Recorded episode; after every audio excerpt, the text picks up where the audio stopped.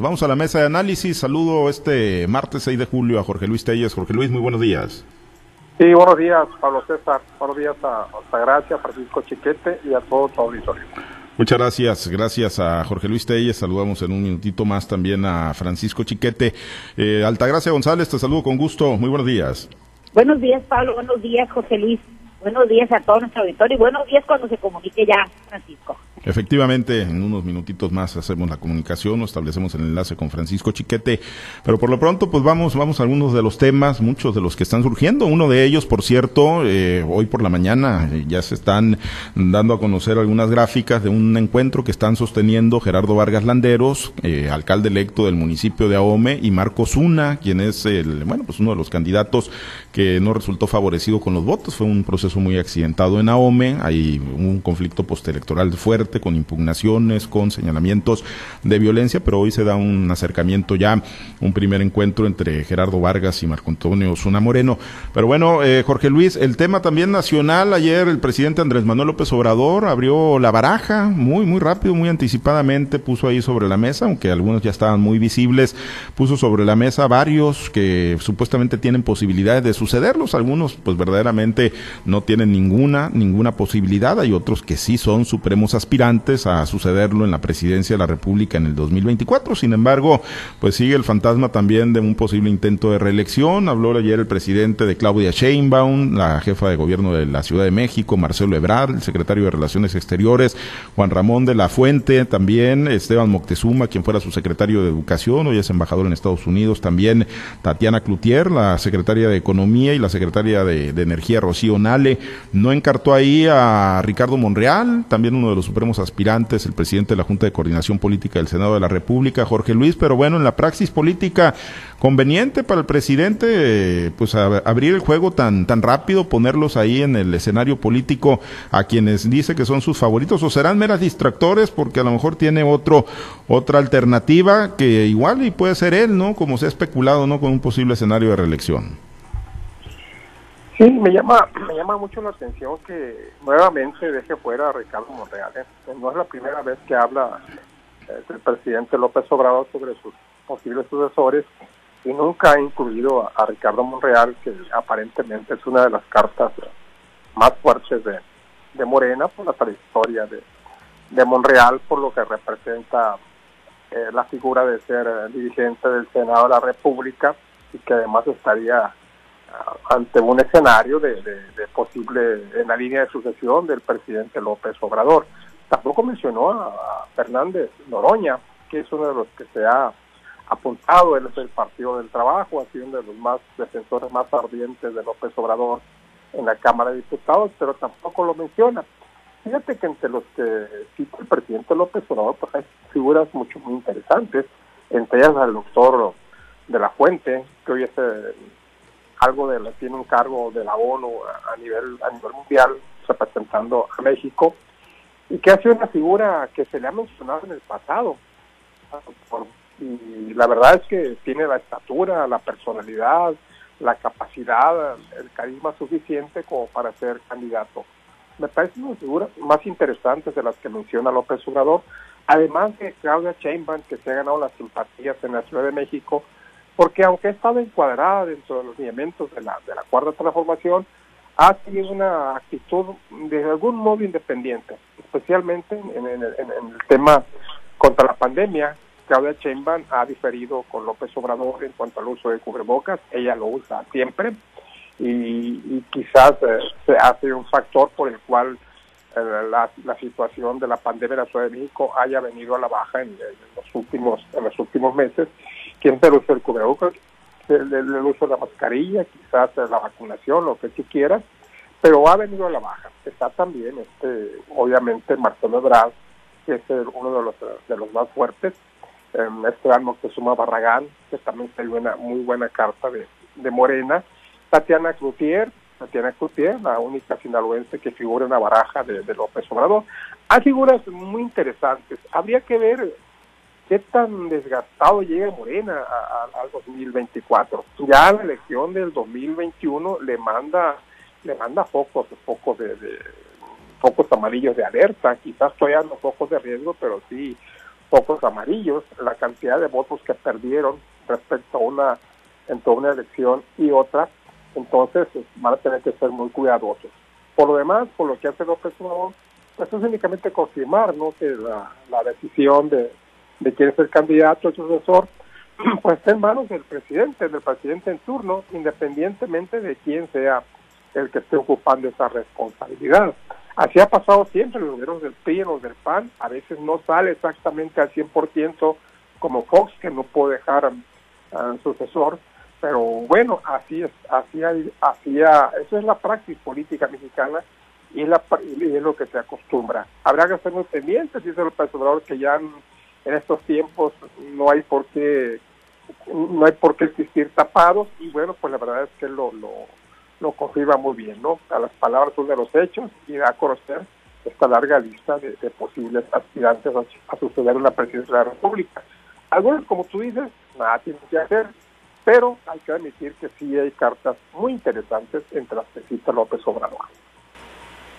Eh, efectivamente, no hay mucho que hacer para algunos eh, de los cuadros, ¿no? Incluso yo creo, pues la sinaloense, ¿no? Tatiana Cloutier, quien, bueno, pues eh, primeramente se, se, manejó cuando fue coordinadora de la campaña de López Obrador, que llegaría a una posición muy importante, fue relegada al grado de que se le, se le ofreció una subsecretaría, no la quiso, se fue a la Cámara de Diputados, luego se le empezó a manejar, ¿no? Que si venía a la gubernatura o a buscar la gubernatura de Sinaloa o la de Nuevo León, ni una ni otra, y bueno, pues hoy está en la Secretaría de Economía y hay que decirlo, pues sin un eh, perfil eh, adecuado para esa dependencia. Pero ahí está, encartada por el presidente Andrés Manuel López Obrador. Chiquete, te saludo con gusto. Pues abrió la baraja el presidente muy rápido, muy rápido, ni a la mitad de su sexenio, Chiquete, y ya el presidente pues hablando de posibles relevos. Buenos días. Bueno, efectivamente, hay dos explicaciones para esto. Una que el presidente pues está recurriendo a un tema mágico para detener los problemas que se le están viniendo, para detener las polémicas que se le están viniendo encima sobre el asunto de la nueva ronda de la pandemia, que ya registra un crecimiento adicional del 22%, de acuerdo con los últimos datos del otro Gatel, y que pues está llamando mucho la atención, está generando incluso una descalificación al presidente. Y la otra es que pues se trata de de detener el fuego amigo que se está dando o de orientar el fuego amigo que se está dando dentro de Morena. Y pues es muy transparente el presidente en esto. Su preferencia absoluta es la jefa de gobierno, Claudia Sheinbaum, a quien en las dos ocasiones en que ha hecho la lista la ha puesto en el primerísimo lugar. Luego Marcelo, que pues a por las circunstancias es más bien un relleno, es una especie de compensación por haber sido tan leal a lo largo de todos estos años en que han trabajado juntos. Y pues ya nombres que, que no son tan importantes en, el encarte como sería contra mí de la gente, que ese sí podría ser un distractor importante, pero está muy fuera de la, del foco de la cuarta transformación. Eh, Tatiana, que sí, francamente, de relleno. Y lo más, más, bueno, Esteban Moctezuma, que tampoco parece tener mucha fuerza dentro de los grupos de, de, Morena. Y luego ya este último encarte que dio, que fue Rocío Nave, que parece más una provocación a quienes han sido críticos de la política energética del López Obrador. a juzgar por esto sería eh, Claudia Sheinbaum la, la preferida, la favorita del presidente, hay que recordar que desde el primer momento de la desgracia del metro, dijo, respaldamos a Claudia cuando pues estaba ofreciendo una investigación quien caiga, pero respaldamos a Claudia y volvemos a respaldar a Claudia. Y entonces también muy, muy transparente en sus obras. A pesar de las críticas tan fuertes o de los comentarios tan insistentes en que no incluye a Ricardo Monreal, el presidente de la bancada morenista en Senado, pues sí es incluido, es una forma de decir, señores, no oigo, soy de palo. Entonces, pues el presidente ya está adelantando el juego sucesorio, efectivamente porque las presiones en otros temas muy importantes como la pandemia, o como la economía, o la seguridad sobre todo que ha estado repuntando el problema, pues están, están obligándolo a tomar la, pues el tema que, que es el fundamental en todo ejercicio de gobierno. ¿Quién va a ser el próximo? Sí, efectivamente. Y, y, bueno, con una figura tan poderosa como el presidente Andrés Manuel López Obrador, Altagracia, digo, aunque abra muy temprano, o que pareciera muy temprano que abre la baraja y el juego sucesorio, pues la realidad es que va a ser muy complicado que se le salga de control, ¿no? Digo, él va a ser, al final de cuentas, el gran elector, lo ha sido en Morena y seguramente lo va a hacer para operar su sucesión, así que pues yo coincido con Chiquete, ¿no? Podría ser más un tema de meter a la gente en ese, en ese ámbito, ¿no? Y sacarla de pues otros grandes temas que sí son verdaderamente importantes, el de la seguridad, el de la salud, el de la economía, Altagracia, pero bueno, ahí están las cartas sobre la mesa y la narrativa pues está ahorita enfocada en ese tema, ¿no? ¿Quién podría ser el sucesor del presidente López Obrador? Mira, siempre se dice que la carrera por la sucesión eh, presidencial de, de, de, cualquier gobierno del estado o presidencias municipales empieza el siguiente día de que de la elección, donde es electo el, el, el, primero, ¿no? Entonces, eh, la carrera por la sucesión presidencial empezó el día 3 de julio del 2018, ¿no? Ahora ya tiene más rostros visibles. Definitivamente que hay algunos que, como dice Francisco, no tienen alguna posibilidad o se ve débil todavía eh, su conformación como posible candidato, pero pues en política nadie puede ser descartado. También existe la teoría pues del, del tapado, ¿no? Pero aunque el presidente mismo dice que para él pues no no, no hará las prácticas del pasado, pero la está haciendo eh, eh, con, con, puntos y comas, ¿no? El presidente se está convirtiendo, además de ser el jefe de político, el jefe del gobierno de México, pues también es el gran jefe del partido más poderoso que ha, existido después del PRI, ¿no? Eh, eh, lo digo después del PRI por, por los años que, que duró el PRI en el gobierno, ¿no? Definitivamente el presidente es un maestro a la hora de presentar eh, temas en, la agenda pública y en la marca. Entonces, cuando al presidente le, le conviene hablar de una, de una situación en particular, enfoca toda su fuerza a ese punto en particular y como por arte de magia, medios de comunicación y sociedad en general, pues se vuelca hacia el punto que nos el presidente, ¿no? Definitivamente que considero que, que, que se está ahorita, ya lo hablábamos la semana pasada, cuál es el siguiente la, la siguiente cortina de humo que ponga el presidente para evitar hablar de los temas sensibles en este país. Es un hecho que la pandemia está en aumento, es un hecho que el número de contagios y el número de funciones lamentablemente, pues ahí está. Ahorita está poniendo esto en la agenda para que ya no se hable de los problemas que tuvo en el cierre de la semana pasada de los papás de los niños con cáncer.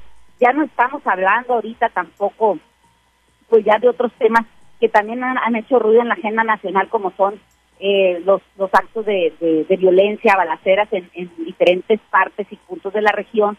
Nadie habla ya ahorita tampoco del colapso de la línea 12. parece que el presidente sigue siendo el gran maestro, ¿no? Además de ser el gran elector, es el gran maestro de todo lo que es la política en este país, ¿no? Mientras el presidente eh, no no mencione claramente, él lo dice, sabe que yo no no quiero ser reelecto para un próximo periodo, terminando en el 2024 me voy a ir a mi rancho y me voy a ir, me voy a alejar de la vida pública, voy a hacer lo que más gusta, que es escribir.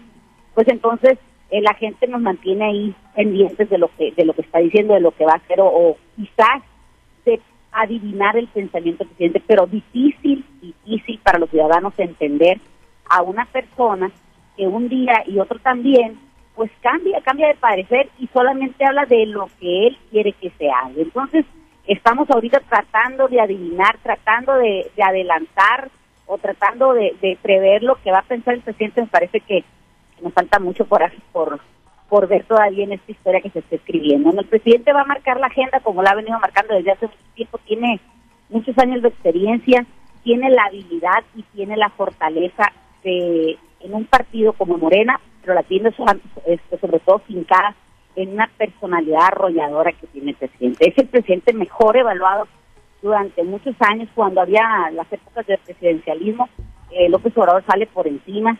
Eh, la gente, por más este, evidencias que hay de, ciertos errores que se eh, en el manejo pues de la política nacional, de lo que es la, la economía, de lo que es la salud, lo que es la seguridad, pues definitivamente la confianza del pueblo está, está volcada ante el presidente. Entonces, si el presidente marca un rumbo, seguramente por ahí nos iremos. Los actores, las caras, los rostros, pues eso es secundario. Aquí se va a hacer y se seguirá haciendo lo que Andrés Manuel López Obrador dice. Totalmente, y bueno, pues por lo menos al seno del Movimiento de Regeneración Nacional, en la postulación del candidato o la candidata. Y aquí no hay nadie enfrente, Pablo. No, no, no, hasta ahorita ni uno, absolutamente ni uno. No hay liderazgos emergentes, ya vimos cómo fueron vapuleados el PRI, el PAN, el PRD en bloque en las pasadas elecciones, las gubernaturas copadas por Morena, y no hay figuras emergentes, yo coincido contigo. En el caso de Ricardo Anaya, que ahí está haciendo algunos, eh, pues eh, trata de estar vigente con, con videos en redes sociales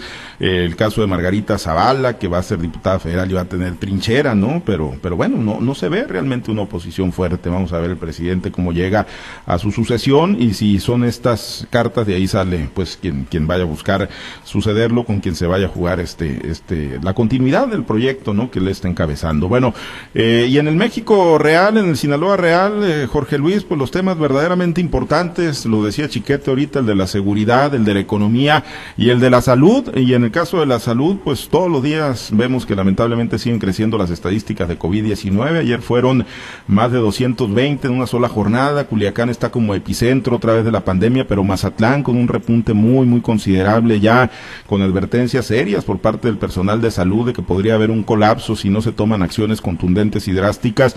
Y el gobernador Quirino Ordaz Coppel, ayer que se le cuestionó Jorge Luis, pues muy tajante, muy contundente, no a un nuevo confinamiento, no a un cierre de la economía en el estado de Sinaloa, Jorge Luis?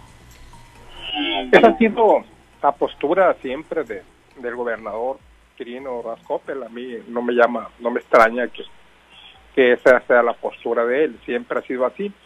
Pero yo creo que no es eh, así, no es que así como un confinamiento la única medida. Yo creo que hay otras medidas que se pueden aplicar si llega el confinamiento, porque si aplican un confinamiento seguro no va a funcionar va a funcionar. ¿Por qué? Porque eh, las empresas ya no van a permitir que, sus trabajadores eh, trabajen pagándoles y que no vayan a trabajar. El mismo gobierno no pone el ejemplo con eso, gobierno del Estado, los gobiernos municipales tienen a todos sus trabajadores en sus oficinas, no han implementado una, un dispositivo para que trabajen, digamos, uno o dos días a la semana o que trabajen la tercera, la tercera o cuarta parte del personal gobierno de Estado es igual. Y bueno, no, te digo, no es necesario un confinamiento, hombre. Yo creo que poniendo disposiciones como esas, de que la gente, cuando menos la gente del que gobierno, los tres niveles de gobierno pongan el ejemplo y que reduzcan su personal en activo para, para bajar la movilidad. Y, y bueno, también es, es obvio que no se respetan las medidas de seguridad, las medidas sanitarias. Ahí está lo que pasó el fin de semana en Hotel Río de, de, Mazatlán, un, pleito ahí donde no es el pleito el problema, sino el problema que vivió yo más grande es que toda la gente está conviviendo sin guardar la más mínima sana distancia que recomiendan las autoridades sanitarias.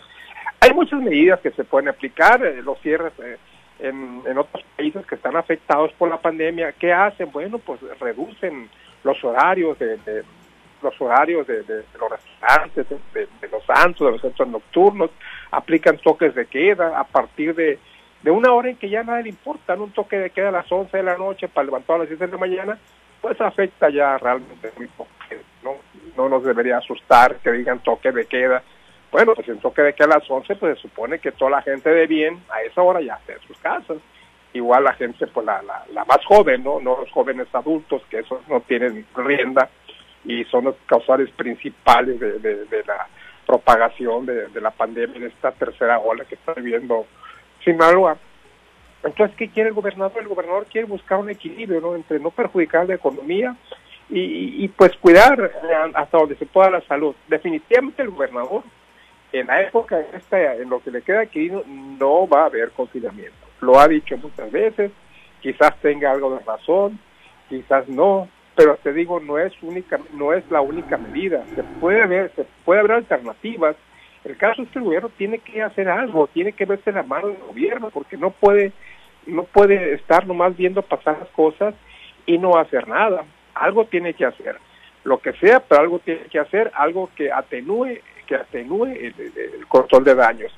Y hemos visto cómo, cómo, esto ha pasado en Nuevo cómo ha pasado en Chihuahua en Baja California se han tomado las medidas y se han bajado los casos y se ha vuelto inclusive a, colores como el verde en esos estados que han estado afectados por la pandemia, tomando medidas sencillas, sin necesidad de paralizar la economía, que puede resultar peor, porque porque paralizar la economía, ¿qué quiere decir? Bueno, pues que se va a traer el comercio, que no va a haber trabajo, que se van a perder empleos, puede ser peor el remedio de la enfermedad. Ojalá y tengan alguna solución a la mano, que no sea confinamiento, porque el confinamiento no va a dar resultado. La gente ya no quiere confinarse bajo ninguna circunstancia y ahí está la prueba. Ustedes lo ven todos los días en los parques, en las calles, en los centros comerciales, cómo anda la gente, indiferente a las cifras que da a conocer la Secretaría de Salud. Sí, el, el, tema es que hay zonas que tienen alto nivel de riesgo, mayor nivel de riesgo, aunque todavía no tengan un gran número de casos, que sí es eh, obviamente la situación que está enfrentando Chiquete el puerto de Mazatlán, pues digo, la gran movilidad que se genera en esta temporada de verano por la ocupación hotelera, por la captación de turistas, pues sí está provocando pues una, una preocupación, eh, digo yo, muy fundada, ¿no? En la comunidad médica y en, y en muchos segmentos de la sociedad. Yo no sé si amerite pues esto ahí todavía endurecer más las medidas, Chiquete, pero ¿cuál, cuál es la, la, percepción, el sentimiento que tienen ahí en la zona sur los mazatlecos a raíz del incremento de casos de COVID-19 e, insisto, la natural movilidad que se da en este periodo vacacional? Pues mira, la percepción es, mixta. Eh, solo por ilustrar la, complejidad del caso, dice Jorge Luis Tellos que pues, a las 11 de la noche ya la gente de bien no anda en la calle. Eso es en Culiacán puede ser en Guasave, puede ser en Guamuchi, en Mochi. En Mazatlán la gente de bien anda en la calle a la una de la mañana, a las dos de la mañana. No andará rezando, ¿verdad? Ni, visitando las bibliotecas, pero eso no lo hace que no sea gente de bien. Es el ritmo de, trabajo y de vida de, esta parte del, Estado, por lo menos del puerto. Entonces, pues eso hace que sea muy complejo tomar medidas unilaterales y, y de un solo de una sola forma de un solo punto de vista. Eh, efectivamente sí hace falta, como ir más a fondo en algunas medidas. Tampoco estoy de acuerdo cuando dice no puede el gobierno estar nomás observando. Es que eso, eso es lo que ha hecho durante todo este año y medio. El gobierno federal se dedicó a contar los muertos, no aplicó las pruebas para, para prevenir, no fomentó el uso de la mascarilla, no fomentó la distancia social más allá de los anuncios televisivos. Entonces eso hizo estar observando nada más cómo la gente se moría. La, la meta, la gran meta del presidente era que los hoteles, los hospitales no estuvieran saturados. Y lo estuvieron, aunque ahora diga que no. Entonces también lo mismo está pasando en los gobiernos de los estados. Y obviamente no quiere que se paralice la economía porque es un mal cierre para su gobierno, porque él estima que lo que más importa en estos momentos es la movilidad social controlada, pero no controlarla. Uno ve a los, a los eh, visitantes de Mazatlán, vienen en autobuses, una gran parte vienen en autobuses charteros, y entonces se bajan, están reunidos, ya no traen el cubrebocas, y lo trajeron al principio de su viaje, ya cuando llegaron aquí ya se liberaron y, andan así en manada, entran a los centros comerciales, entran a los restaurantes, a donde sea que vayan. Y eso pues hace muy, muy peligrosa esta situación. Yo creo que el gobierno pues ya no tiene esa fuerza que tuvo al principio y desgraciadamente el confinamiento llega a ser el único punto sostenible de, enfrentar la, la pandemia. Ya hemos visto en los países europeos que por supuesto nos van adelante en esa experiencia, y que se toman ya no los confinamientos generales, pero sí por barrios, por sectores de las ciudades y por ciudades. Australia, que había estado tan, bien, tuvo que volver a los confinamientos, tanto en Sydney como en Melbourne.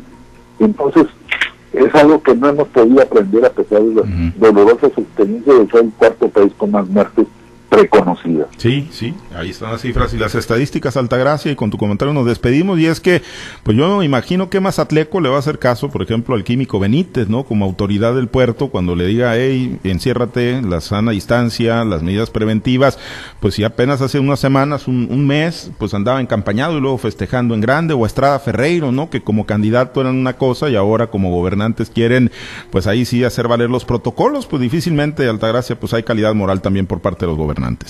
Siempre dice que la gente aprende con el ejemplo no hemos tenido los mejores ejemplos de aquellos que, debe, que deberían estar preocupados y ocupados en que la salud sea la que prevalezca. La pandemia rebasó todos los gobiernos de todos los niveles, federales, estatales, municipales. Entonces difícilmente a estas alturas, después de año y medio de haber hecho lo que les ha dado la gana y como dice Francisco, solo se dedicaron a contar los muertos mal contados, pues difícilmente ahorita a estas alturas ni, pueden ni quieren. ¿Por qué? Porque no, no tuvieron la inteligencia suficiente para crear aquellos mecanismos, mecanismos que permitieran que la sociedad pudiera eh, subsistir aún después de haber hecho el primer confinamiento que se hizo. En países desarrollados como, como los europeos, como los asiáticos, pues ellos hicieron eh, los confinamientos no por 15 días, como decía el presidente, no por un mes, no por tres semanas, lo hicieron por meses y eso en esos meses la ciudadanía no se preocupó por saber qué iba a comer, sabía que tenían un gobierno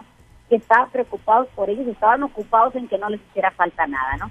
Todavía en Estados Unidos, después de, de, que ha sido el país, yo creo que con más este resistencia al uso de la mascarilla y cubrebocas, pues este ahí lo tenemos, no siguen contando muertos, pero la ciudadanía anda como si nada.